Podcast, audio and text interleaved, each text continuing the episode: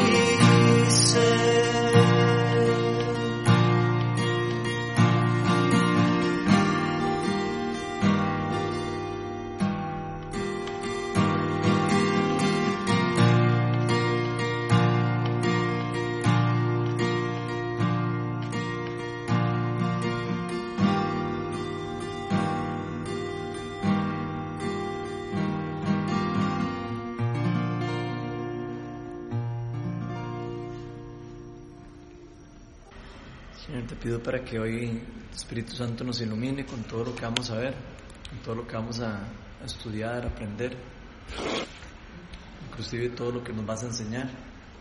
Tú siempre tienes cosas nuevas para nosotros.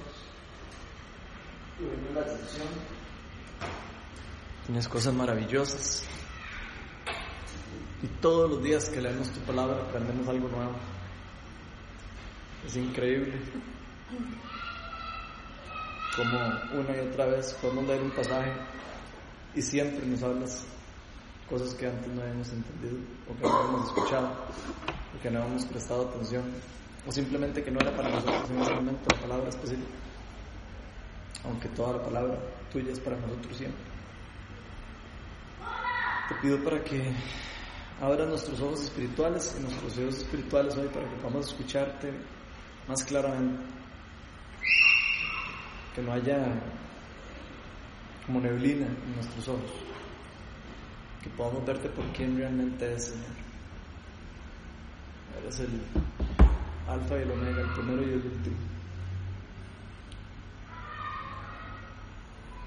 El que fue, el que es y el que será por los siglos de los siglos. Eres bienvenido a este lugar.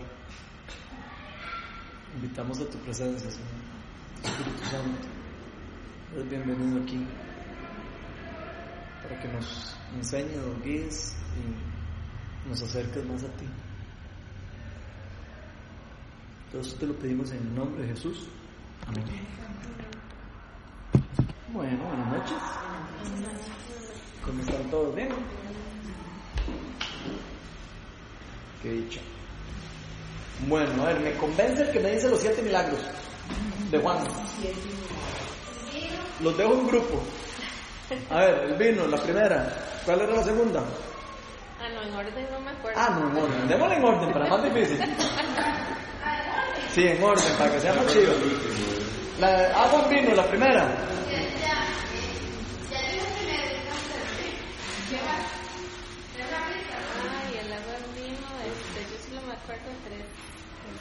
Algo con un funcionario. Ah, el hijo del funcionario. Sí, Salva al hijo, eh, eh, sana al hijo de un funcionario. La segunda. Después la tercera. El funcionario. Hacer el paralítico, el par- la sanidad del paralítico en Bethesda. La cuarta señal, La mujer. Eh, no, alimentación a los cinco mil. Cuando alimenta a los cinco mil. La quinta señal, cuando Jesús camina por el agua. La sexta señal, ve que ya estamos en las últimas cercas. Son las últimas dos. La sexta, ¿cuál era? Lázaro es la séptima. La, cero es la última, ¿sí? Por la siete. Sí, la cero es la siete. ¿Cuál es Pues la? la quinta es. No, la sexta, vamos. La quinta ya la Sí, la dije. sexta, perdón. Ajá, ¿qué fue lo que sanó antes? Que decía que ustedes ¿Al ciegos. ciego? Ah, exacto. Saca al, al ciego de nacimiento. Entonces esas son las siete semanas, las siete señales que vienen en el, en el Evangelio Juan, para que se acuerden. que llegó y lo salió. Pero ese era, pues lo vimos presente. Sí, la esta, este se lo vimos día. Andaba perdilla, se escapó. Nada. Yo Sí, el que le puso saliva. Sí, saliva en los, en los, en los, en los ojos, ¿se acuerdan? Y que preguntó que quién había pecado, que si el papá o la mamá había pecado. Sí entonces- me acuerdo del milagro, pero no me acuerdo. Es que fue hace rato, eso no fue la, no, eso no fue la vez pasada, fue hace como tres o cuatro para atrás. Ah, ok, con razón, entonces sí.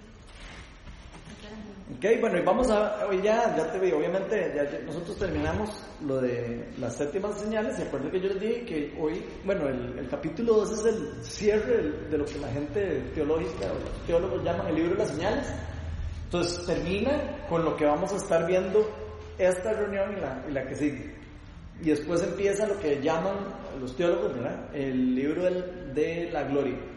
Y es desde el capítulo 3 hasta el 21, que es toda la glorificación de Jesucristo. Entonces de ahí en adelante vamos a ver las conversaciones de Jesús ya a solas con los discípulos en los últimos días. Entonces va a ser muy lindo porque desde el capítulo 3 al 17 creo, es solo Jesús en conversación con los discípulos, a solas. Entonces es muy rico, porque es todo lo que él habló con ellos antes de, digamos, de, de que, de su muerte. Como vamos a leer hoy, van a dar cuenta que ya se está acercándose la Pascua. Vamos a estar en el capítulo 12, del 1 al 19, vamos a ver hoy. Vamos a ver todo el capítulo. ¿Quién no quiere leer? Yo.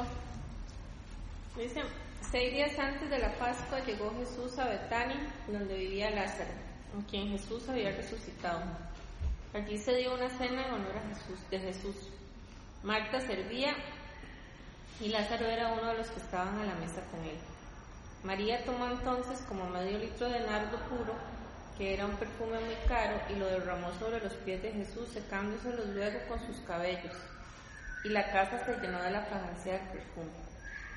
Judas Iscariote, que era uno de sus discípulos y que más tarde lo traicionaría, objetó, ¿por qué no se vendió este perfume que vale muchísimo dinero para dárselo a los pobres? Dijo esto no porque se interesara por los pobres, sino porque era un ladrón y tenía a su cargo la bolsa de dinero, la bolsa de dinero.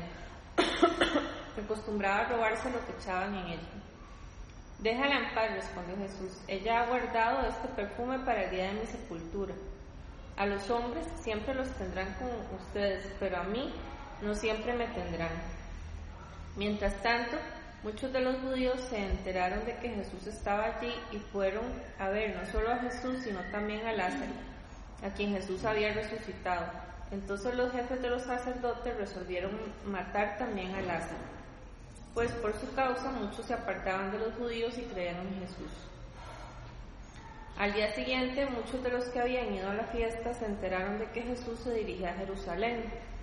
Tomaron las ramas de palma y salieron a recibirlo gritando a voz en cuello, Osana, bendito el que viene en el nombre del Señor, bendito el Rey de Israel. ¿Hasta cuál era? Hasta el 19. Jesús encontró un burro y se montó en él, como dice la escritura. No temas, oh hija de Sión, mira que aquí viene tu rey montado sobre un burrito. Al principio sus discípulos no entendieron lo que sucedía. Solo después de que Jesús fue glorificado se dieron cuenta de que se había cumplido en él lo que de él ya estaba escrito. La gente que había estado con Jesús cuando él llamó a Lázaro del sepulcro y lo resucitó entre los muertos, seguía difundiendo la noticia. Muchos de los que se habían enterado de la señal realizada por Jesús salían a su encuentro. Por eso los fariseos comentaban entre sí. leo así. Como, ¿Cómo pueden ver? Así no vamos a, lograr. Como pueden ver, así no vamos a lograr nada. Miren cómo lo sigue todo el mundo. Ok, hasta ahí. Hoy vamos a estar hasta ahí. ¿Qué les, eh, ¿Qué les habló Dios cuando estuvieron leyendo esos versículos?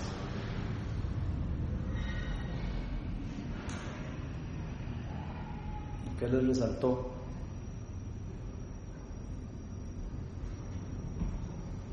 A mí siempre me ha llamado la atención esto de Marta, que le, lavaba los pies. O sea, no sé si fue por impulso o... María. eh, María, perdón. Porque ella lo tenía desde Jesús para la sepultura. ¿Por qué lo usó antes? O sea, ella, ella estaba creyendo en la palabra, Jesús había dicho que Jesús había dicho que iba a morir y todo eso. Y ella tenía el perfume, no sé, lo quiso honrar antes de que muriera. Yo siento ahí más bien que Jesús lo que está es como defendiéndola de una crítica de que está como gastando algo caro en Jesús.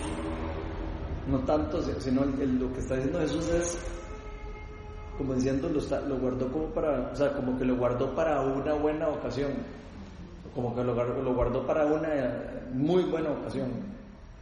Siento que en, cierta manera, claro, eso es mi, forma de verlo. Obviamente puede ser, significar un montón de cosas, pero yo siento que él está más o menos como profetizando lo que, lo que va a pasar pronto. Y no puede ser también como preparación para la muerte, porque es una unción que ella le, le, hizo con ese aceite de nardo, como, ¿verdad? como una preparación ya para el proceso que, que iniciaba. Sí, lo que pasa es que no hay ninguna tradición judía como para eso, nada, entonces como que no tendría como... Sea, sí podría ser, ¿verdad? No, pues, no es una muy difícil saber. Pero digamos, no, no es así como que antes de que fuera a matar a alguien, los ungían, con aceite y todo esto cuando ya estaban muertos, digamos.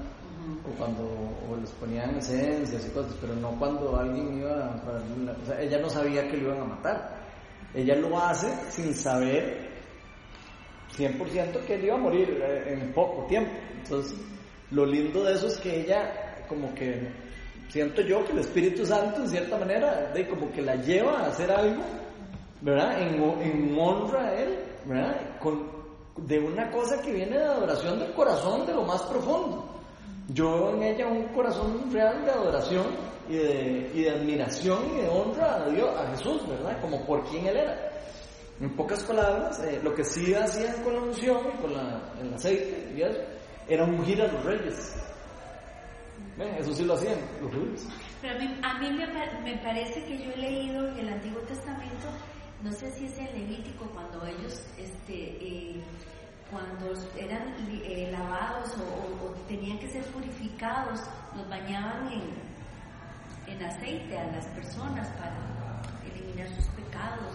Eh, que, no sé si en aceite, pero sí sé que en agua. Habría que averiguar un poco más. Yo sé que hacían el de purificación era con tanijas de agua, por eso Jesús convierte las tanijas de agua de la purificación en vino.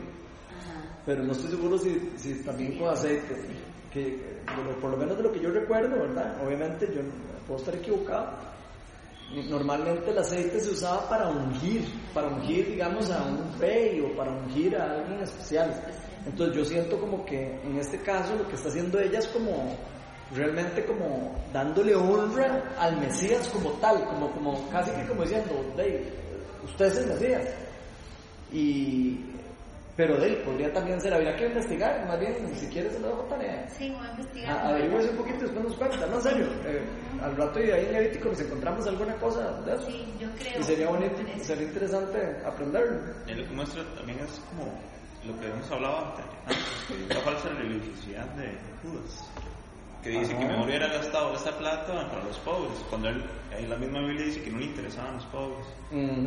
Y o sea, él se escuda como, mira, aparento con religiosidad, algo que me está incomodando, ¿verdad? Porque él le molestaba que gastaran esa plata mm, en, un perfume y, y, en ese momento, o sea, me parece, lo escuché un día de esos, pero eso me, me vino a la mente.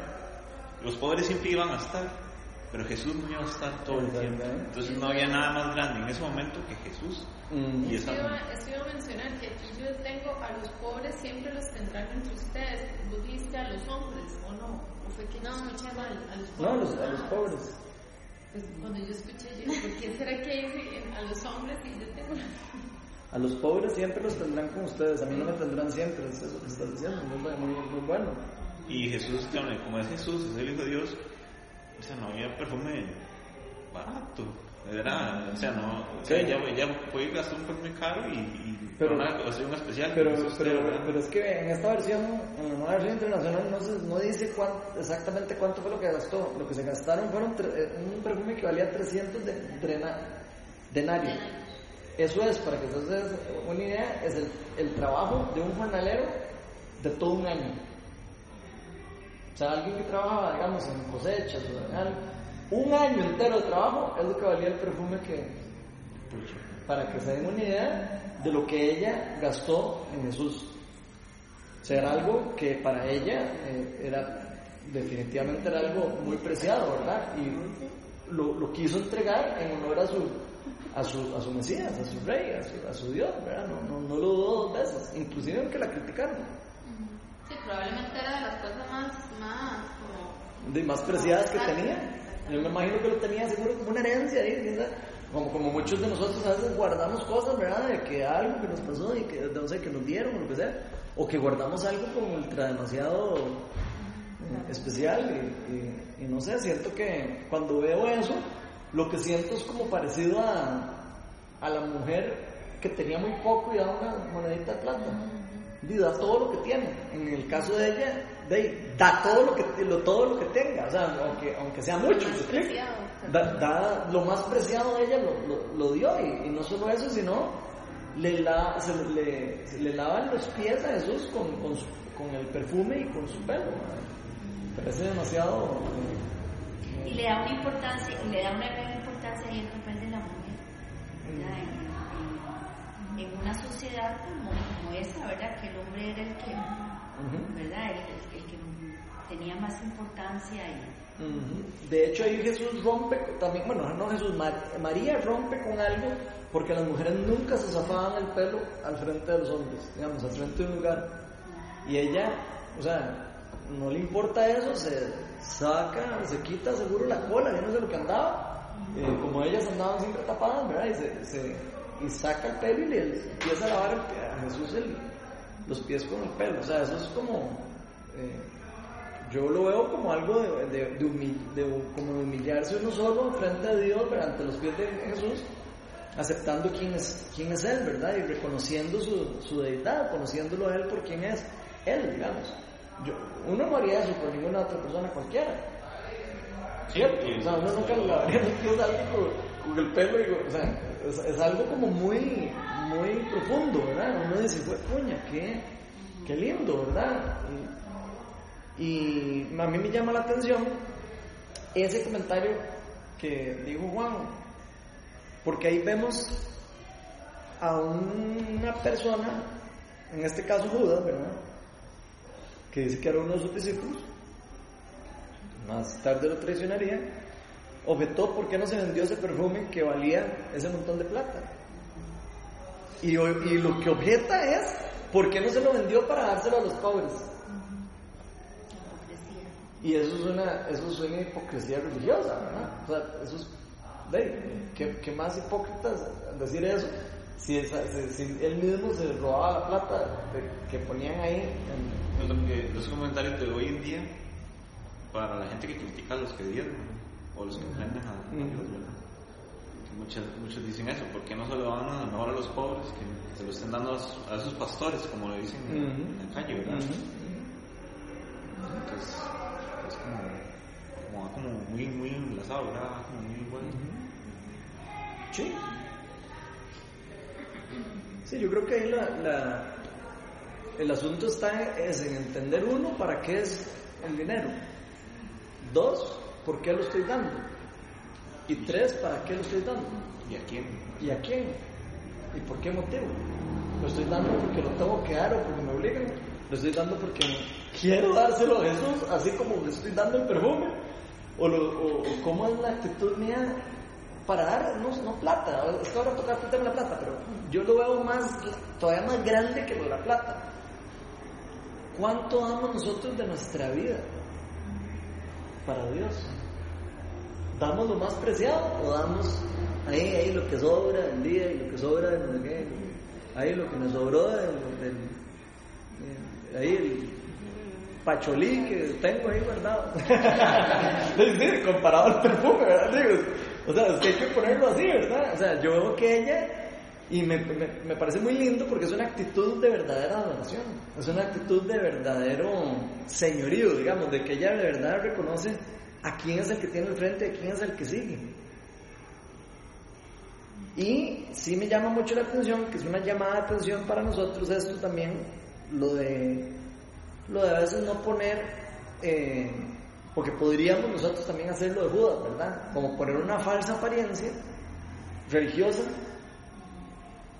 para hacer cosas de que parece que pareciera que yo que estoy defendiendo a Dios o que pareciera que estoy haciendo algo para Dios donde no es cierto. En esa posición de Judas, digamos, ahora que, que lo estábamos leyendo, me impresiona porque, o sea, yo no tenía, no sabía que Judas era como, o sea, uno dice, bueno, él, él lo entregó, falló y se arrepintió, pero entonces en todo el proceso de que él fue un discípulo, o sea, su actitud entonces siempre fue hipócrita. Pero Judas no se arrepintió. Bueno, no, cuando, cuando ya lo entregó y que, y que devolvió las monedas, que fue a, a entregarle las monedas de nuevo para que no lo bueno, pero sí, eso, como remordimiento. pero eso es remordimiento, es diferente. Sí puede ser remordimiento. Porque la palabra, no, la palabra de Dios dice específicamente que entró remordimiento en él, no, arrepentimiento. no, arrepentimiento. Es que sería muy diferente, ¿verdad? Porque entonces cambiaría teológicamente inclusive el resultado de todo, ¿verdad? Entonces sí, él lo que le dio fue eh, remordimiento. Sí, mal de... Como mal de conciencia, pero no arrepentimiento. No es lo mismo. Y eso es una cosa muy importante para el cristianismo. No es lo mismo que a mí me dé remordimiento a que a mí me dé arrepentimiento. El arrepentimiento es metanoia, la palabra que yo les estaba hablando en griego, es cambio de mente. El, la otra es, ¡ay, qué torta! Eso es malo. Y sí, yo después ¡ay, la próxima semana ya pasa nada, nada. E, ese es remordimiento. Uno no cambia, uno no transforma, uno no, no hace, no, no, pasa nada. El otro sí transforma la vida. Y si, si ah, es... Eh, eh, abre la puerta a la gracia, el arrepentimiento, la otra no.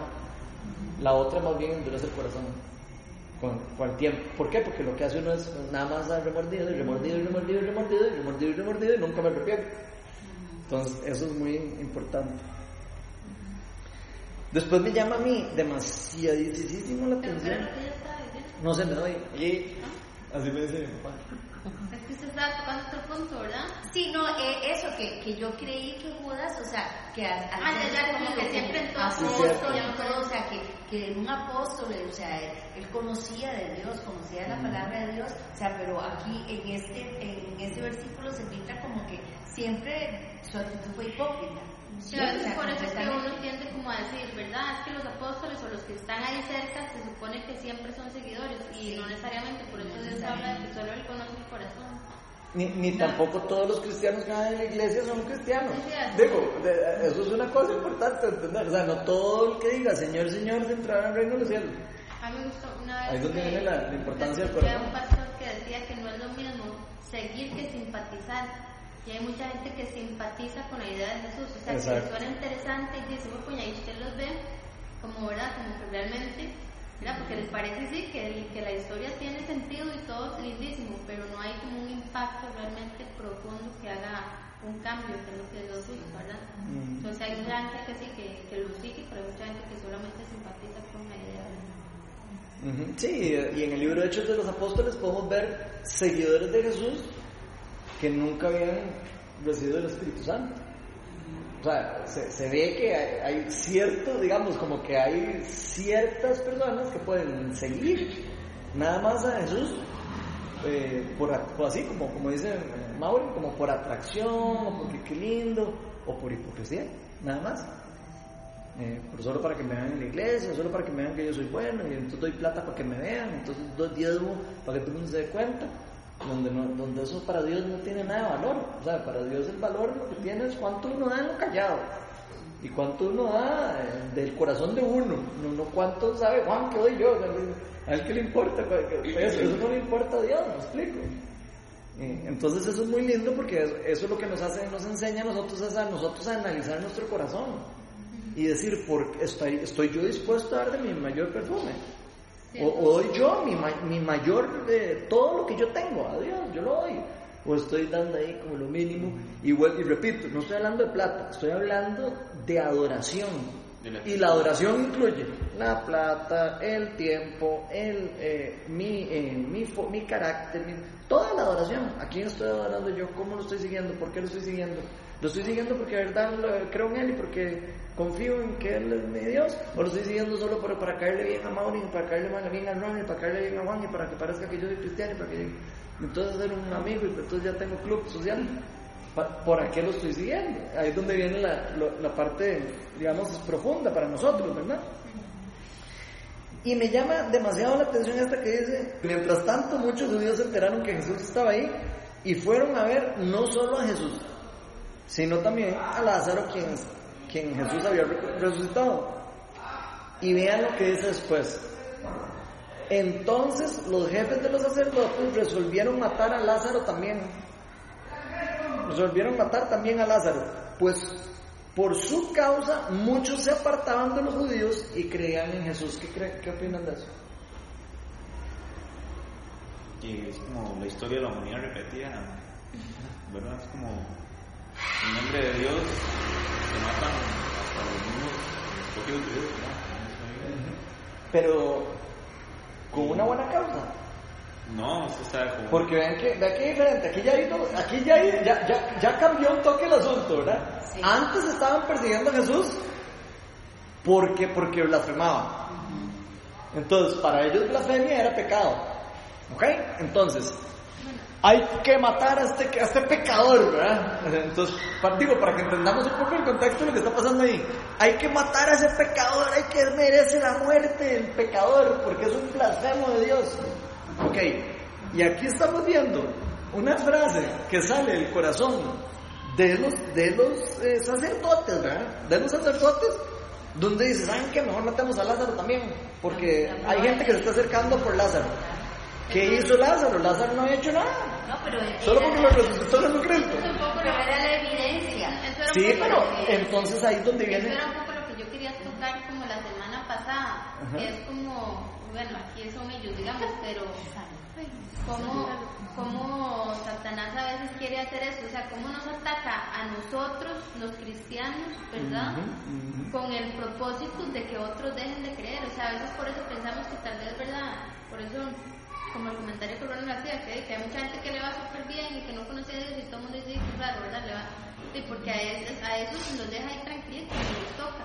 Pero los que están como, ¿verdad? Buscando a Dios, más bien a esos les trata como de hacer zancadillas para precisamente hacer eso, ¿verdad? O sea, Lázaro estaba ya llamando la atención y con su vida le estaba dando gloria a Dios de alguna manera, ¿verdad? Por sí, que lo había sanado y todo lo que, bueno, resucitado. Y entonces de ahí lo ataca a él también. Sí, pero vean qué interesante, porque yo sí quiero resaltar esta diferencia.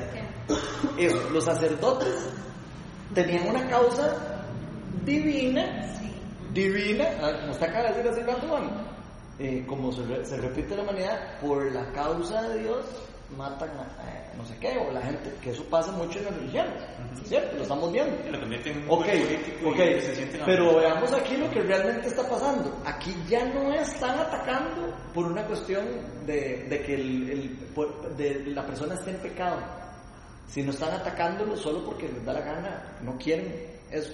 Quieren matar el milagro, digamos. Eh, ajá, quieren ocultar lo que Dios está haciendo. Y ahí ya es algo, eso ya ahí ellos están dejándose llevar por el pecado. Y ahí es donde viene la, la, parte importante. Y a donde nosotros tenemos que tener cuidado. Porque nosotros podemos, muy sutilmente, eh, ser ahí muy cristianitos y todo, pero si nosotros le abrimos la puerta al pecado, usted le abre la puerta al pecado un poquitito, y cuando usted se da cuenta, ya le abrió la puerta muy grande, y cuando se da cuenta, usted está matando ya está haciendo algo, y algo más profundo. ¿Por qué? Porque el pecado lleva al pecado. Entonces, el mismo pecado de ellos estar rechazando a Jesús ya los estaba llevando a un pecado todavía peor. Bueno, no peor que regar a Dios, pero sí peor en el sentido de que antes ellos está por lo menos esto, uno podría decir, bueno, es que creían que era el, eh, casi que el anticristo, por decirlo algo, pero, pero no, aquí ya los está llevando a matar a una persona inocente. Totalmente. Entonces ya pasó de una cuestión religiosa a un pecado, ya, a un pecado total. Entonces eso es muy importante para nosotros y, y tenemos que tener cuidado, ¿verdad? Y creo que eso se eh, aplica mucho para nosotros en el sentido de que a veces nosotros sentimos que podemos hacer alguna cosa mala o podemos hacer algo que hemos, hemos estado hablando recientemente. Podemos- a veces creemos que, bueno, eh, es que yo, la verdad, eh, estado haciendo esta cosa malilla por ahí, pero eh, la verdad no es para tanto. Hay personas más malas que yo todavía. Y uno podría, eh, eh, sin darse cuenta, abrirle la puerta a Satanás para que Satanás haga más cosas eh, feas en la vida de uno. Entonces me parece, no sé, ¿qué piensan de eso? Es como muy fácil, ¿verdad? Primero, tal vez uno empieza criticando, tal vez empieza con no sé qué, y cuando se da cuenta uno está ya Ya está. metido en el enredo. ¿Qué opinan de eso? ¿O qué les llama la atención de eso? Lo que me llama la atención es como, eh, o sea, ellos estaban llamados a un propósito de, de Dios, ¿verdad? Pero lo convirtieron en un poder político. Y al, ellos estaban esperando el Mesías. Y cuando lo tuvieron, se sintieron amenazados, sintieron que iban a perder, el- o sea, ese estatus, ¿verdad? Como, como que ya ellos no eran directo con Dios, sino que ya estaba otra persona que estaba mostrando muchas señales y ellos se sintieron amenazados y buscaron matarlo para no perder ese poder político. Porque lo convirtieron en eso, en un poder político. ¿Cómo nos podría pasar a nosotros eso el día de hoy para traerlo a la vida diaria? Que el cielo te bendiga. ¿De qué? Bueno, es que no sé si me eso, eso mismo. Que Dios lo ponga en algún, en algún puesto, ya sea en cualquier lado, o sea, no sea necesariamente como pastor o, líder o algo así, con un propósito y que uno desvíe ese propósito, ¿verdad? Mm, qué interesante eso. O sea, como que podría pasar, ¿verdad? Que digamos hasta nosotros, ¿verdad? Estamos aquí, estamos haciendo, plantando una iglesia, empezamos con un propósito, con una misión y una visión. Y de repente esa visión y esa misión eh, se empieza a desaparecer y empiezan a sobresalir las estructuras religiosas y empiezan a sobresalir mis expectativas de lo que yo quiero, de lo que yo necesito, de lo que yo eh, creo. Y en donde nos damos cuenta, la visión y la misión quedó enterrado. Y creo que eso es un llamado fuerte de atención para la iglesia. Porque eso fue exactamente lo que les pasó a ellos. Porque ellos eran la iglesia. Ellos eran la iglesia. Por eso es que se vuelve como un reto el morir siempre a nosotros mismos. O sea, cuando nos estamos dando demasiada importancia, hay que tener ahí una señal de alerta digamos. Sí, y también es una real, para, a mi criterio, más eh, específicamente todavía con la visión que tenemos en Viña, del cuidado que hay que tener a darle más importancia a las estructuras religiosas o a la estructura como tal o a las cosas que nosotros queremos que pasen o que se hagan o lo que sea antes que a Dios. Puede pasar muy fácil. Ah, que es que a mí me gusta siempre llegar aquí, que a las 6, de 5 y media a 7 se haga, música y que a las 7 y media a las 8 se haga esta charla y que a las 7 y, y si no es ahora, entonces ya no me ya, ya, no, ya, no, ya eso no es iglesia. ¿Quién dijo eso? Ya está pasando que. Ya, ¿A ellos les pasó eso? Va por la adoración o por la alabanza. Y si la alabanza de una iglesia no es bonita, se va y no vuelven. Porque si no es que la alabanza es muy aburrida. Ok, solo un toque. Ahí, démosle otro punto. Démosle otro punto. Yo hago eso. Eso se compara, eso, eso que vos acabas de decir, se compara exactamente con, el, con lo que estamos hablando. Exactamente con lo que está, con lo que se está hablando. Sí, porque no se está buscando a Dios. No se está buscando a Dios. Se está buscando la mejor música, se está buscando el mejor chelista, se está buscando lo mejor no sé qué, se está buscando lo que a mí más me sirve, se está, y es que a mí, no, a mí no me dan de comer, y a mí no me dan no sé qué, y a mí no me qué, y a mí, a mí, a mí, a mí, a mí, a mí, y mí, mí, mí, y donde se haga uno cuenta no existe nadie más, más que mí. A mí me estaba pasando. Y eso es un problema. A mí me estaba pasando, y aquí en esta iglesia, y el Señor me habló porque a mí me estaba pasando. Entonces, yo hice como dos, tres preguntas, hacen eso, ¿por qué no cantas de otro tipo de música? Y empecé yo, pero el Señor me habló y me corrigió. Sí, el Señor me habló y me corrigió. Puntos por la honestidad. No es por eso, es el Espíritu Santo, es la presencia del Espíritu Santo. Y me tuve que sujetar, porque yo vengo de, de iglesias panderetas, panderetas, panderetas. ¿Me entendés? Y entonces, y, y ya al ver ese cambio, yo ya estaba incómodo, pero Señor me habló.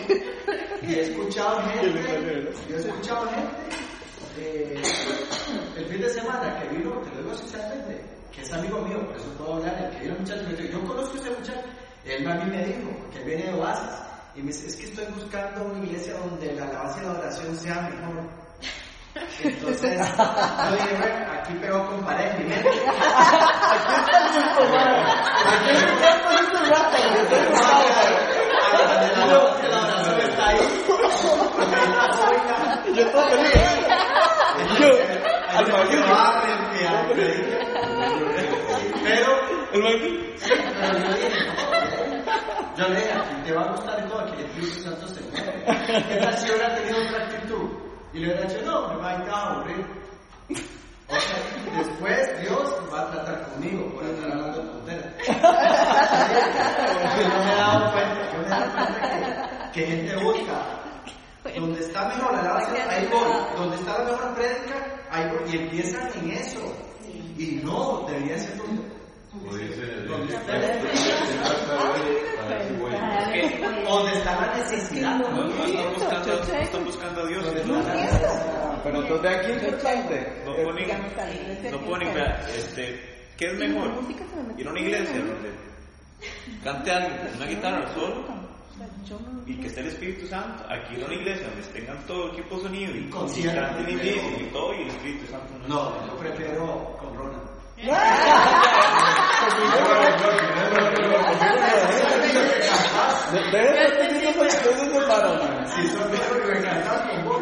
No, a mí me pasó igual, igual, confieso que digamos, yo iba a otro lugar y yo decía, pero me gusta más aquí que esto y el otro y así.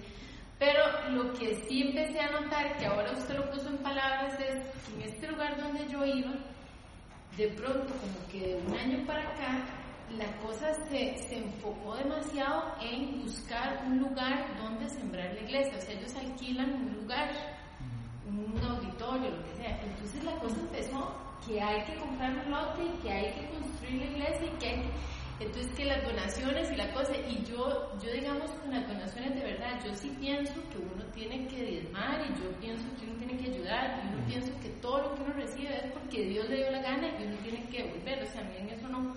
Pero lo que me, ya me chocaba era que la cosa era para construir o poner el edificio y entonces yo veía al hombre como demasiado, yo dije, no, entonces esto sí me empezó a chocar porque yo decía, aquí estamos bien, o sea, ¿Qué necesidad hay de construir y tener un lote y además ahí en, el centro donde suceden las cosas, en un lugar carísimo, digamos?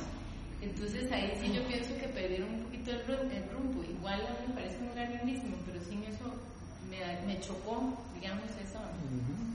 No, no, y no se vaya muy largo, eso le puede pasar a cualquiera.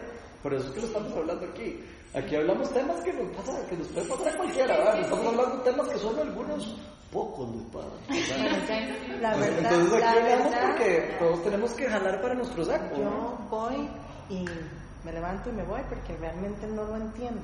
Yo voy y estoy y todo en la iglesia de aquí, en la iglesia de acá, pero yo no entiendo. O sea, yo no entiendo la alabanza, no la entiendo todavía. Ese es mi punto. Entonces, para mí, yo estar ahí, yo, ¿qué estoy haciendo aquí? Entonces me levanto, me voy, casi no Porque realmente yo no le veo como No, definitivamente sí hay que buscar un lugar en donde uno, ¿verdad? Busque precisamente lo que Dios le ha enseñado y lo encuentre, digamos, ahí. Pero el punto es como, como no, no odiarte como el tema, digamos, de que ah, no quiero que ir un lugar que tenga la alabanza bonita, entonces empezás a buscar, a ver, cuando ese no se Y puede. ahí sí, entonces no iba ninguna. La alabanza y la oración es sumamente importante, pero, Mm. pero porque tiene que haber una conexión de tu espíritu con el Espíritu Exacto. Santo. Eso es lo que hace. Y entonces, yo te invito más bien que lo hagas en tu intimidad, Ajá. que pongas música de alabanza y de oración en tu intimidad y es que empiece tu espíritu con el Espíritu Santo y no es necesario que, que te pongas a orar y a lamentar. Te tiras ahí en tu cama y empiezas a, a recibir alabanza y oración y tu espíritu se va a conectar con el Espíritu Santo. Entonces, eso es. Yo lo hago mucho manejando, yo que ya me he contado. Como paso horas en presa, entonces no sé qué hago. Paso prácticamente. Hay alabanzas que, que se han convertido como un show. Ah, Y a decir, o sea, el- el- la alabanza tiene una sola persona que está escuchando la alabanza. Todos estamos haciendo un concierto para el Señor. El auditorio es el Señor. O sea, uno- está cantando ahí para Él. Por eso cuando terminan las, las alabanzas y todo, todo el mundo aplaude y chifla y todo. No, ¿por qué? O sea, el show es para el Señor, no es para nosotros. Sí. Entonces se confunden, van, eh, como, que, como que van a un concierto. Viene la alabanza y la oración que está ahí que hagan concierto. eso y que la gente todavía se queda. Terminó la música y se quedan en la y la oración unos 10 minutos, la gente. ¿Me entiendes? Conectada con el Espíritu Santo.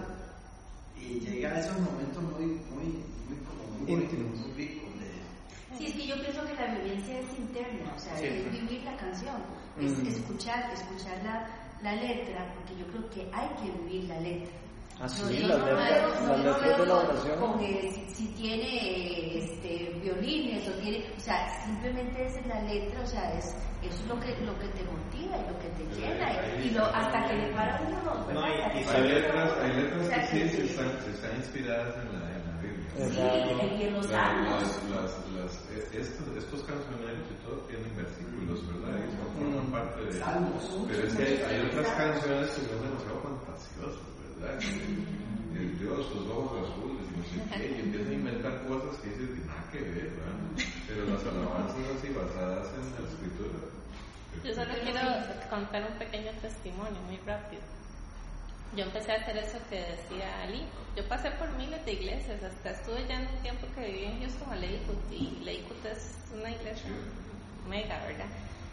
Y llegué un momento, me perdí, yo dije, no, ya yo no vuelvo a ir a ninguna iglesia. Pasé como dos años eh, eh, sin separarme del Señor, pero yo asistía a todos los predicadores de internet, yo me los conozco.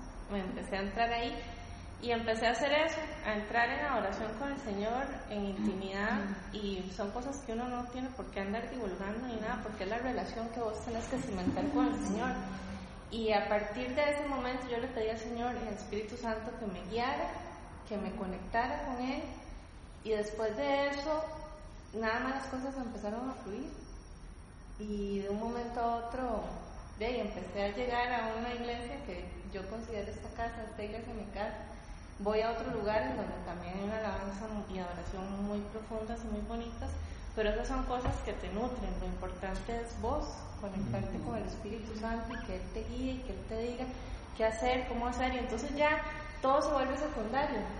Usted viene aquí porque usted quiere recibir, porque también usted tiene que escuchar palabras nutrirse de la palabra de Dios para poder crecer en, en eso, ¿verdad? Y entonces a partir de eso, de verdad que todo es secundario. A mí me encanta venir aquí a la adoración y a la alabanza. Yo soy feliz cuando escucho y, y en cualquier iglesia donde me meto, busco la presencia del Señor, porque eso es lo que tenemos que preocuparnos por, por vivirlo cada día, porque también cuando uno se empieza, eh, digamos que usted empieza y dice, uy, hoy estoy chismeando mucho, o uy, hoy, digamos los hombres, hoy estoy viendo mucho esta mujer, ¿verdad?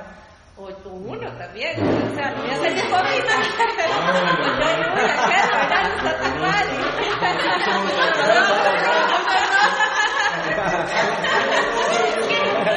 Bueno, bueno, pero uno, o sea, cuando yo me encuentro en esa situación o que yo digo, Yo no estoy haciendo, inmediatamente el Espíritu Santo siento que me alerta y tengo también una compañera en el trabajo donde yo le digo, cuando yo estoy haciendo algo que usted ve que no es, me dice de una vez, porque, y ahí inmediatamente yo creo que es pedirle perdón al Señor, igual cuando decidí este, abrir mi corazón y contar, bueno, Ronald y Melania se saben absolutamente toda mi vida y a partir de ahí yo dije, bueno, lo siguiente que yo vuelva a hacer lo voy a confesar. Mm. Y solamente una vez más he tenido en este año que venir a confesarle a Mela algo, que le sí vine y le dije, Mela, volví a caer en eso. Este, Y a partir de ahí yo dije, necesito fortalecer mi espíritu y mi, mi relación, porque qué tal va a estar, ay, cada vez que voy a pecar, bien, no, mañana lo confieso, o, me lo, o se le pido perdón al Señor yo. Y realmente yo creo que cuando uno empieza a practicar la confesión, se empieza a, a- a dar también revelación del pecado en su vida. Mm. Y usted empieza a caminar de una manera distinta en el Señor. Y de verdad, cada- y les doy ese consejo, o sea, pongan en práctica la confesión del pecado. Entonces, de verdad que uno dice, no, ¿cómo voy a ser tan débil de volver a caer? Y no, no vuelvo, o sea, yo dije, no vuelvo a caer en el pecado y, y no lo he vuelto a hacer. ¿verdad? No, o sea, tampoco es que soy santa, ¿verdad? Igual de repente se me va el ojo o algo así, entonces uno tiene que, ¿verdad? Pero son, son cosas de la vida cotidiana, estoy hablando tal vez de pecados más Sí, sí, más, pecado. más profundos, ¿verdad? Que usted diga, bueno, eh, no sé, es, bueno, cosas realmente que no es el caso, pero digamos que a mí me da por agarrar cosas ajenas. Ah, entonces, bueno, tengo que ir a confesar, eso es una cosa que a uno le daría pena llegar a confesar cada vez que lo hace, ¿verdad? Ese tipo de pecados, ¿verdad? O adulterios, cosas profundas que hay que, que, que practicarlo, ¿verdad? Para es- poder, digo, la confesión, ¿verdad? La confesión, la confesión. La confesión, sí, no, no, Sí, también, que eso dice Erika es muy importante porque la única forma realmente de quitarle el poder al pecado es la confesión. O sea, una vez de que usted se enfrenta a eso y lo confiesa, pierde poder Satanás. ¿Pero es confesárselo a Dios? Ah, no, a otra No, persona. eh, la- mi recomendación es que usted se lo confiese a otra persona porque ahí usted empieza realmente a sentir A el una ácido. persona, ojalá, de que que- tengas que confianza. pueda- Y que, Sí. que le tengas confianza y que, le, que sabes Sí, que, no, sí. que no va a... Pero no, no es mejor confesárselo a Dios. eh, O sea, él ya sabe que uno está pecando y ya se sabe la Mm, no. confesión, confesar el pecado. No, la palabra de Dios dice que hay que confesarse unos a otros los pecados. Unos a otros. Ah. Entre hermanos de Santiago. la fe. En hermanos de la fe, ¿verdad? Yo guardé con- Ah, contra sí. otra persona porque más bien te pueden hacer daño, ¿verdad? Más bien, más Y, bien. y- y eso es muy importante, digamos. Aquí por lo menos tratamos de que eh, cuando, cuando, Aquí orar por vos, que pueda como Exacto, alguien el con el que vos te puedas sentar eh, y, y que vos sepas que puedes abrir el corazón y que no te va a clavar un cuchillo. ¿no? Que esa persona esté firme. Por eso, y que la persona esté, sea una persona sana, también, no una vida de cualquiera. Esa persona puede estar ocultando otras cosas y Sí. el otro confesando, la otra ocultando otras cosas, es como Sí, no hay como sí, o sea, no es nada más alguien que conozca al ¿Qué Señor, es pasado? alguien que, que viva al Señor, que conozcas la palabra y que realmente usted diga es una persona íntegra. Y ojalá que sea un hombre. Yo, o sea, yo en mi caso busco una mujer. Porque también, o sea, no, no, sí, es más, fa- es más fácil y más cerrarle la puerta a Satanás de que algo este, se pueda dar, ¿verdad? Entonces, Sí. o, o comentarios, o a veces, porque, ah, bueno, entonces, ¿qué tal que yo busque a Ronald cada vez que algo me pasa, ¿verdad? De- o sea, es el pastor de la iglesia y es la persona de confianza y todo, y lo- yo sé que lo puedo buscar, pero, pero al menos yo considero que, que es mejor buscar a Mela, en el caso mío. Es lo más sano. Sí, sí, porque es, es- es sano y, y además, ¿verdad? o a veces a los dos juntos, ¿verdad? Que yo digo, o sea, me da más pena con los dos, y, pero es lo que necesito hacer, ¿verdad? Sí, pero todavía eh, para que no eh, se, se queden como pensando en que solo los pastores tienen ese, ese poder o esa unción, o como quieran decirlo, o ese trabajo, no, no, no funciona así. Digamos, el- el- los pecados uno debería confesarlos con personas alrededor de uno, de la familia. o sea, Uno siempre debería tener una, alguien con quien uno esté confesándose, y no con el pastor. Con, no sé, no sé, Juan y yo somos amigos, madre, madre, usted va a ser mi, mi pareja, madre, y vamos a caminar juntos. Y entre usted y yo, eh, vamos a estar hablándonos y vamos a estar, si yo caigo, le voy a avisar a usted y usted me avisa a mí, y vamos a estar en eso. Inclusive este se puede sacar un rato para sacar un rato juntos, a uno almorzar con la persona y, y se, y se habla y entre- me explico. Así debe ser la comunidad. La comunidad debe ser discípulos eh, apoyándose en otros discípulos y, y- y haciendo discípulos entre todos. ¿Me explico? No solo el pastor. No, sería imposible. Imagínense en qué momento vea. Se van a sentar todos a hablar conmigo, les va a agarrar una Navidad el otro año para que, para que puedan Sí, conmigo a, almorzar todos los días. Imagínense ustedes. No, Uno, uno tiene que buscar a alguien eh, del día a día con uno. Sí, uno si uno tiene una bronca fea, uno puede obviamente escalar o, o dependiendo de lo que sea, uno puede buscar ayuda. Pero eh, lo, lo- es muy sano tener alguien de, de así como a la par de uno. De, por ejemplo, antes de que yo fuera pastor, yo tenía una, una triada, tenía tres amigos. Y cuando y nos reuníamos y, y- y co- y comíamos más y, nos confesábamos unos a otros. O sea, eso es una práctica muy, muy sana. Y eh, ojalá tres personas para que sea todavía más, eh, para que sea más sano todavía. Porque después también se puede volver como, ah, yo, este madre, yo sé que no dice nada. Me explico. Le- lo importante es que el corazón de uno realmente esté limándose, que el, el corazón Yo de creo uno que es realmente... como, como el proceso de soltar delante de alguien, como que trae una libertad, o sea, como que Dios sabe que funciona así, o sea, que cuando usted lo expone hay un, un esfuerzo, un pasar por encima de esa pena, un como exponer mi corazón, y en el momento que uno lo suelta, algo se libera, de manera que tampoco el diablo, ni, ni- a veces, digamos, si usted tiene algo como que no ha confesado, puede que en algún caso entonces le dice, ay, no, eh, digamos, está orando por alguien y, el, y el- como el otro lo sabe, entonces dice, no, pues, pucha, ¿cómo orar yo por eso si yo he hecho eso? Y entonces, ese tipo de cosas que, que están ahí internamente, nadie las ve, pero como que uno las sufre. Y cuando uno las confiesa, como que ya le quita todo el poder a eso. Porque no hay nada que temer, no hay nada que ocultar. Usted dice, Exacto. o sea, No, y, de, y de hecho, para mí. Sí, eso es importantísimo. Digamos, la confesión es una de las cosas más importantes que hay para que Satanás pierda poder sobre la vida de uno. Yo pensaba igual que vos, que era ante Dios. ¿no? Usted, usted me puede ayudar, en Santiago está, confiésense unos a otros sus pecados para que sean sanados, Eh, para que sean perdonados.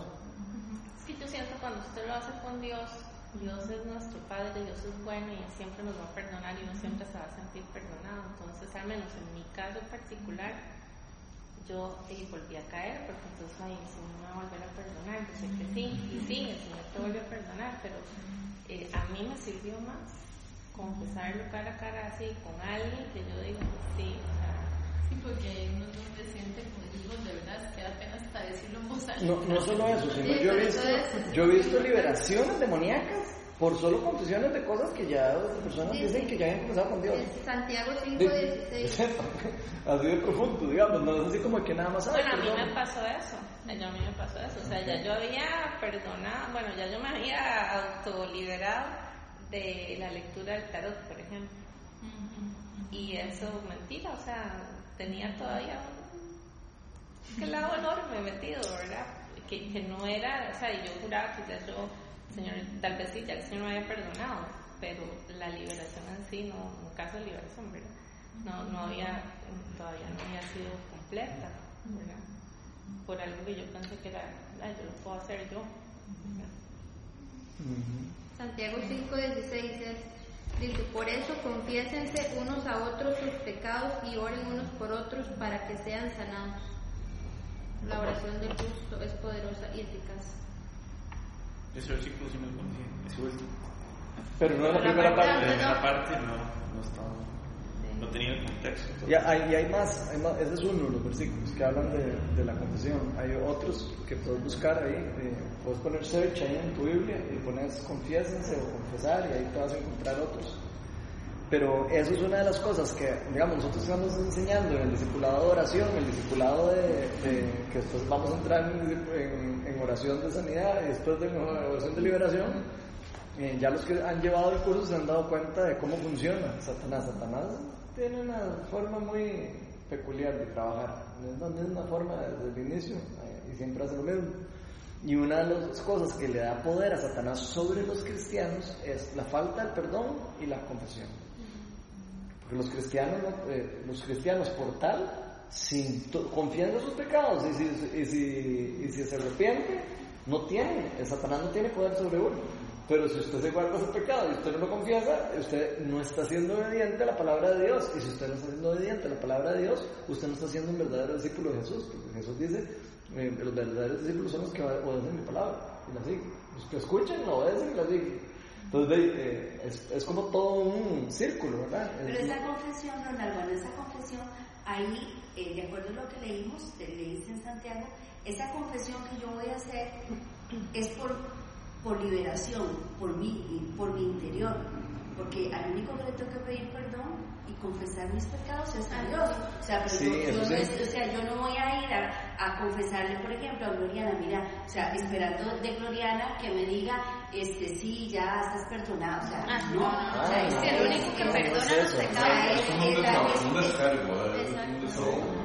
O Sí, sea, pero es un mandato. simplemente por- por- Es un descargo, pero es un mandato. Sí, No confundan eso, ¿verdad? Es un mandato de Dios. O sea, Dios es el único que perdona. Dios es el que los pecados. perdona, pero los perdona confesándolos.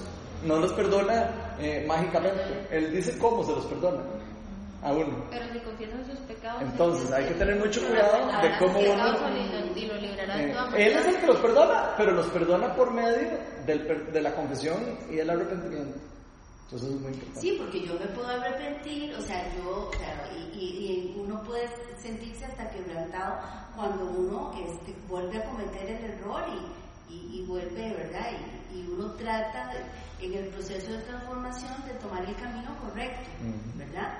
Pero así como que, eh, bueno, yo no sé, eh, eh, es difícil, digamos, para mí eh, poderme llegar y sentar con una persona y decirles que, o sea, es, es difícil, porque yo creo que eso tiene que ser algo como que, que no solo la confianza, sino el tiempo, Ujú. mucho, o sea, mucho con demasiado, digamos. Es eso que usted está, eso, eso que usted nos está pudiendo decir, que es? Se llama comunidad.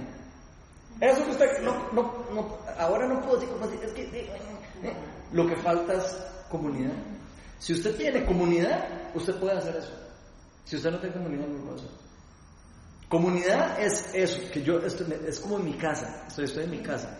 Sí, Con mi casa yo puedo cabo llegar y es- decirle, Juan, puede madre, estoy mal. O sea, al fin y al cabo es casa. sentar con alguien de confianza, Sí, pero, pero entendiendo en el fondo que no es ni siquiera tanto la persona, sino el acto mismo que yo estoy haciendo De de, desprender, exacto, de desprender y exponer mi corazón para que Dios eh, me, tra- me traiga esa libertad.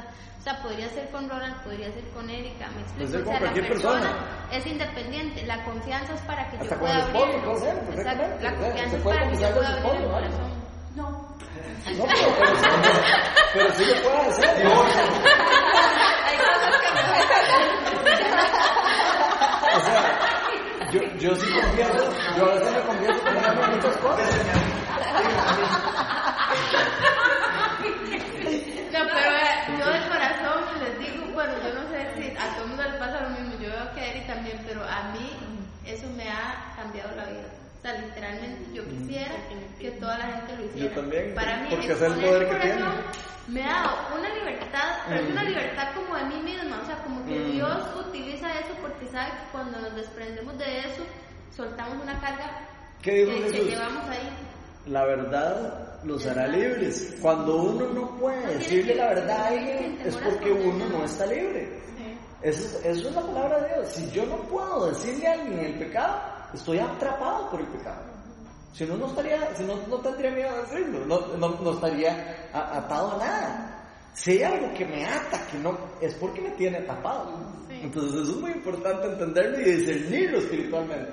Y es que Si hay algo, es- perdón, es importante, es difícil, pero es importante, digamos, eh, pedirle perdón a Dios y todo, pero también es importante hermano en la fe, de confianza, sepa por la situación que me está pasando, porque hay gente, te pongo un ejemplo, hay gente que está deprimida y no dice por qué y no dice, entonces es importante hablar con alguien de confianza porque esa persona va a empezar a orar por eso ah, eso por esa debilidad, entonces va a empezar a orar, si ya sea adulterio, fornicación o lo que sea, lo que sea, esa persona, esa área de la vida de uno que está débil, va a empezar a orar en, esa dirección. Exacto.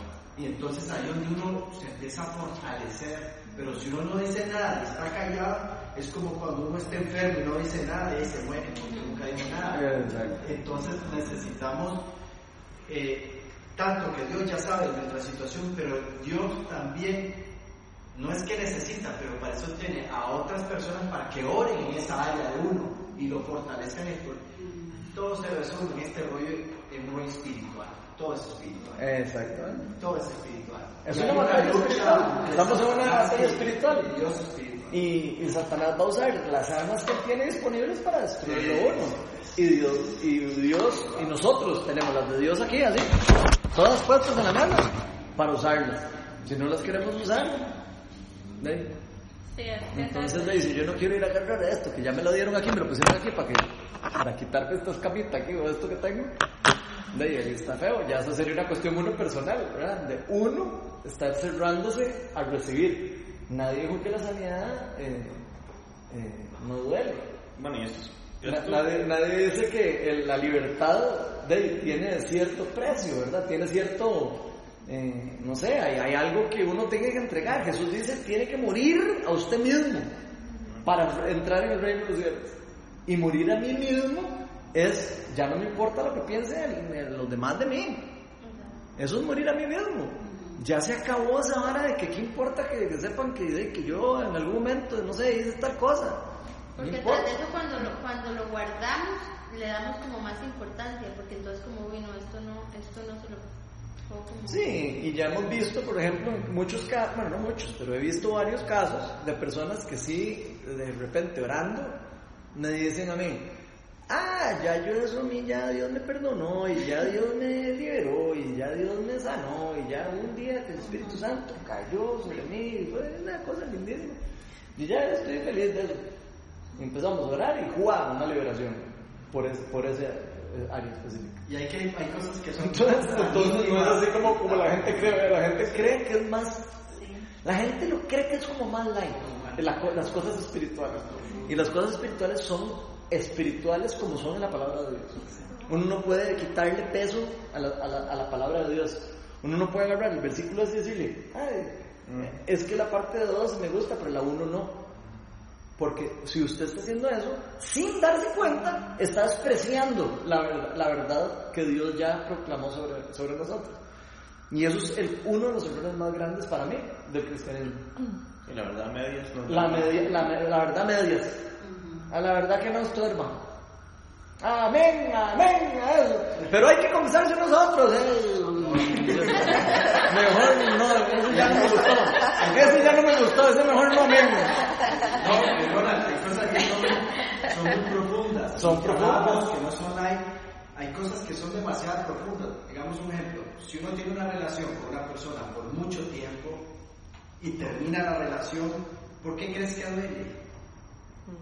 Porque todo está entrelazado, eh, están las emociones, pero hay algo, hay algo que yo lo aprendí, las almas quedan tan ligadas de esas dos personas que duele, eso duele. Entonces, cuando uno confiesa, uno dice, es que con esta persona yo hice esto, esto, esto lo otro, y uno confiesa, y siendo cristiano, la persona empieza a orar sobre eso.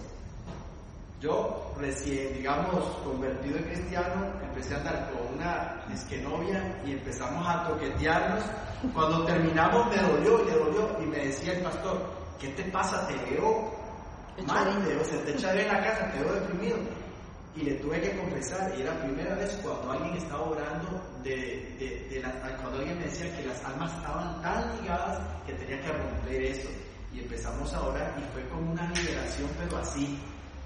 Pero que es cuando, cuando ves a esa persona y te duele. De hecho, de hecho, hay uniones de ese tipo que son demoníacas, Sí. Digo, para que sepan, las uniones de entre, digamos, hay uniones de, eh, eso se podría meter entre el área de la idolatría. Uno puede llegar a idolatrar a una persona a tal nivel que lo que lo está uniendo a uno es la idolatría no es ni siquiera tanto el amor, o, lo está uniendo el pecado, lo está uniendo algo que no es de Dios.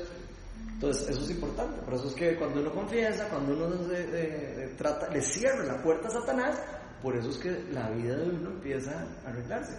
Al principio Satanás empieza a querer hacerle un a usted para creer que usted está haciendo todo mal. Cuando usted empieza a hacer eso. Porque Satanás dice, ¿qué?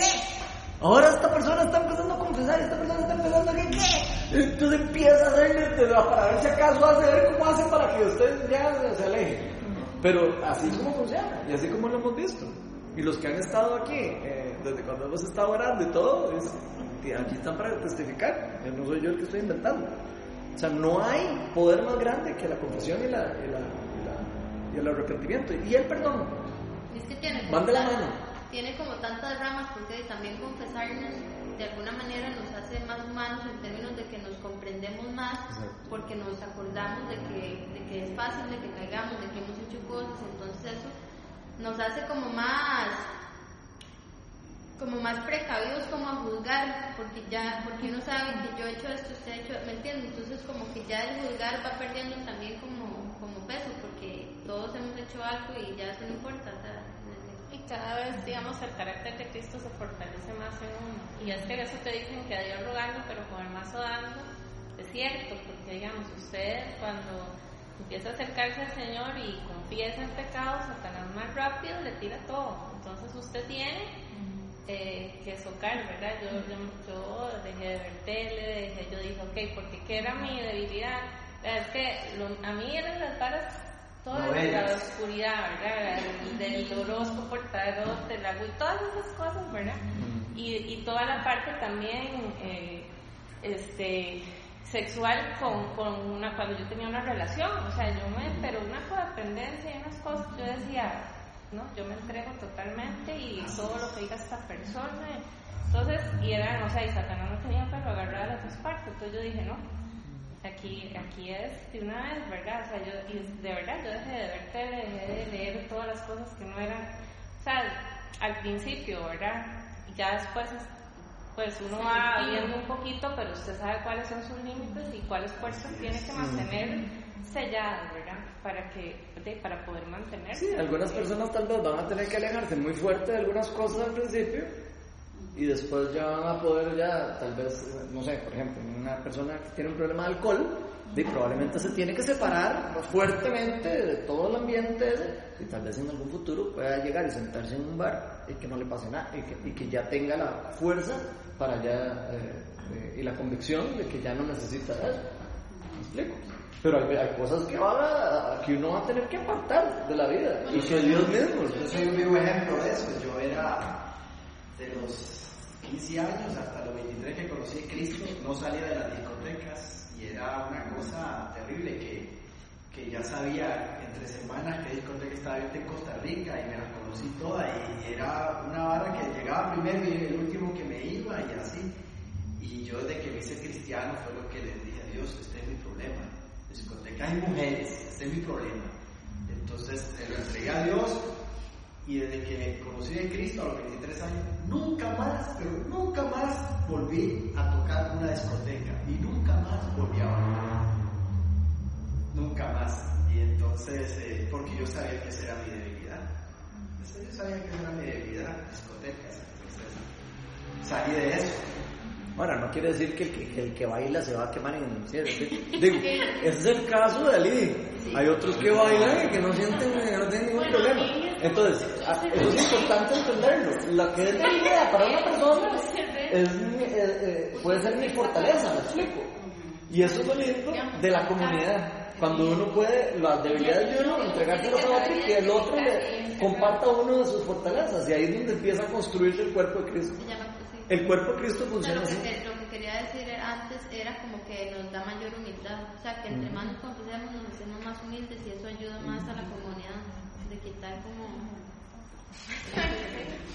Yo pienso que esto es un tema ignorante para mí. O sea, yo era ignorante Tranquilo, aquí todos, aquí todos, aquí todos, aquí todos. Perdido, no. Yo me equivoco habían dicho que la confesión era para mantener los pueblos de claro, sin respaldo bíblico, era, que era para mantener control sobre los los reinos o los pueblos de lo que hacía aquí, lo que hacía allá y así. O sea, yo no sé por qué me pidieron eso. Sé que en realidad no había que confesarse, que era con, ante Dios. ¿Qué secta era esa? Yo nada más le digo a usted que dice la palabra de Dios, es lo que importa, no lo que le diga nadie. No, sí, y, y, y se lo voy a decir muy claro, y ni siquiera lo que le digo yo. Digo, para que no crean que es que yo estoy diciendo, no, es que yo soy el que sé. No, olvídese de lo que dice la palabra de Dios. Todo lo que usted escucha y todo lo que usted oye, usted siempre tiene que someterlo a la palabra de Dios, no importa quién se lo diga. Siempre uno somete la palabra a la palabra de Dios. Una profecía, una palabra de conocimiento, una revelación, lo que sea, uno la somete a la palabra de Dios. No quiere decir que no hayan profetas, no quiere decir que no hayan eh, personas con dones espirituales, no, no, quiere decir nada de eso. Lo que quiere decir es que yo cada cosa que recibo de cualquier persona la someto a la palabra de Dios y si es para mí, la hago. Si no es para mí, la quito. Y para eso se necesita el discernimiento. Y el discernimiento es un don espiritual. Entonces se necesita haber recibido el Espíritu Santo para tener ese discernimiento. Y se necesita también estar caminando en obediencia para que todo camine bien. ¿También? confirmación. ¿Confirmación de qué? De lo que estás este, recibiendo. En, en, algunas veces, tal vez, tal vez en algunas veces sea bueno pedir confirmación. Eh, digo, el someter, digo yo. Sí, sí, sí. Eh, someter la palabra quiere decir, no sé, ok, de todo esto que digo, no, no, ok, voy a ir a ver qué dice la palabra de Dios, a ver si es cierto. Ah, mira, sí, mae, me encontré cuatro versículos que dicen que sí. Mira, yo no sabía. Escucha, entonces sí, entonces, entonces sí, eso es someter la palabra. O alguien me da una palabra y me da una profecía y me dice, eh, siento que el Señor te, eh, no sé, déjeme pensar algo bien, bien raro. El Señor te va a dar la esposa a tu amigo dentro de cinco años. No sé, no crean. Hay profetas que hacen eso. O que te dicen eh, alguna cosa. Entonces, ¿qué hace uno con una profecía de ese tipo? Someterlo a la palabra de Dios. ¿Qué dice la palabra de Dios? No desearás a la mujer ajena. Ah, ok. Entonces esa profecía no venía de Dios. Así es fácil. No hay que ser, no hay que ser tan eh, brillante para entender. Simplemente usted ah, revisa y además le pregunta a Dios, Dios, ¿esto que me dieron es para mí o no es para mí? ¿Ok? Y si no estoy seguro, bueno, dime, espero un tiempo para ver si es cierto y a, ver si se cumple o no se cumple, pero nunca desechar tampoco una palabra, a menos de que uno ya la haya sometido y uno diga, no, esto no. Hay iglesias ¿no? que se están desviando feo, iglesias que fueron muy poderosas espiritualmente y se están desviando con palabras que la gente se queda, eh, suave un toque. Hay una iglesia en Miami muy grande, del pastor Maldonado, grandísima es, y está empezando a predicar que ya no viene la segunda venida de Cristo que ya Cristo ya vino una vez y su esposa es profetiza, la esposa no sé qué, y ella es profetiza, pero dice unas cosas raras. Están predicando ya cosas muy raras. Vea, hay que tener cuidado. Sí, ella es de la prosperidad. Sí, sí, pero vea, hay que tener mucho cuidado en una cosa, en una cosa. Acuérdense que así como el Espíritu de Dios habla, el Espíritu de Satanás habla. La voz que uno escucha no es solo la voz de Dios. Uno está en el reino de las tinieblas y puede escuchar la voz de Satanás como puede escuchar la voz de Dios. Y hay que tener mucho cuidado y discernimiento. Por eso hay un don que se llama el don de discernimiento espíritu. Inclusive, para saber si hay algo que es espiritual, no es espiritual, es una cosa física, si no es algo físico.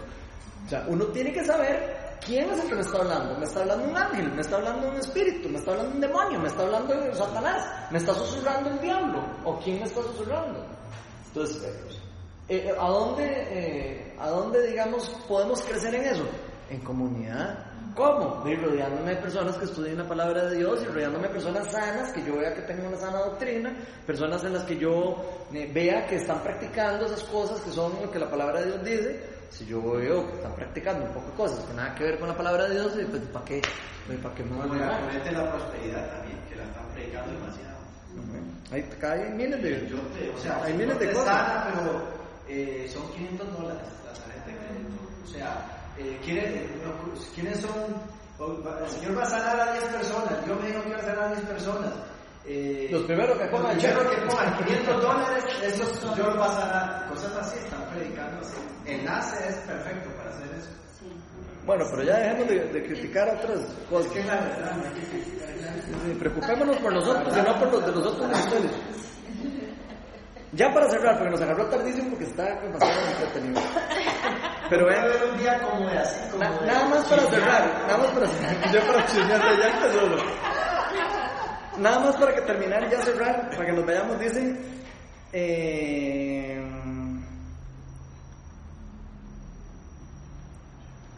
Ay, suave, es que me perdí. Ah, ok.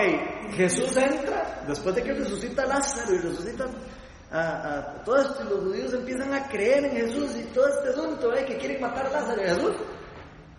Dice que al día siguiente muchos de los que habían ido a la fiesta se enteraron que Jesús se dirigía a Jerusalén y todos fueron a recibir a Jesús y hacerle así con las palmas, así, hoy alabado, Osana, Osana en las alturas, y, bienvenido el, el, rey que viene en el nombre del Señor, y todo eso, hablar, y al día, y a los tres días, después todo el mundo lo estaba tirándole piedras.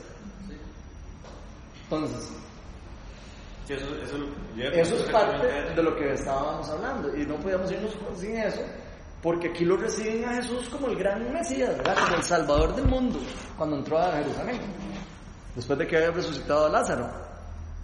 Dice que entró un burro y todo el mundo gritaba, Osana, Osana, en las alturas. Y ve, hasta le, hasta le gritaban, le, le, le, gritaban un salmo. Vamos a ver. Osana es salva, ¿verdad? Que, es, eh, como, que nos va a salvar.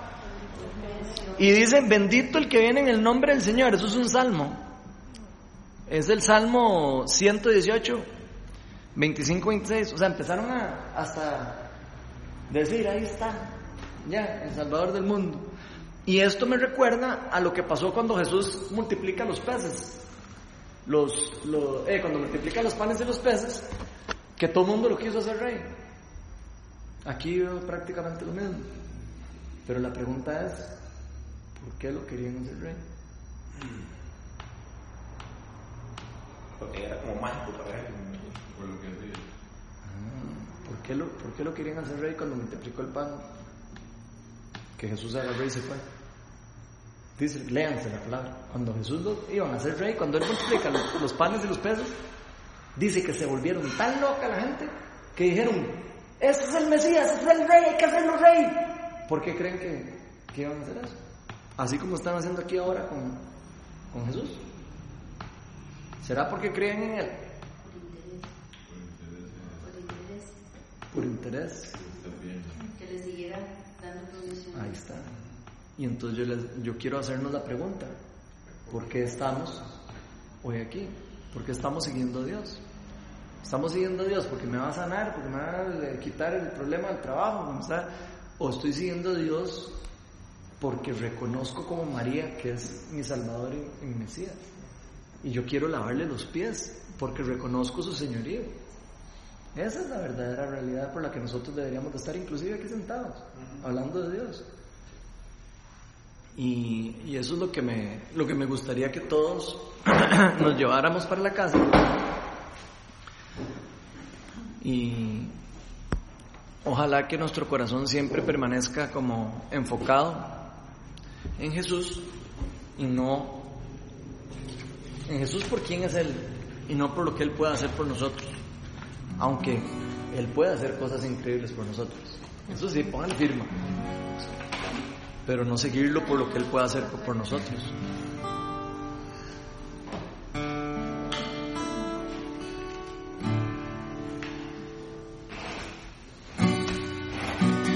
Quiero levantar a ti mis manos, maravilloso Jesús, milagroso Señor, solo llena este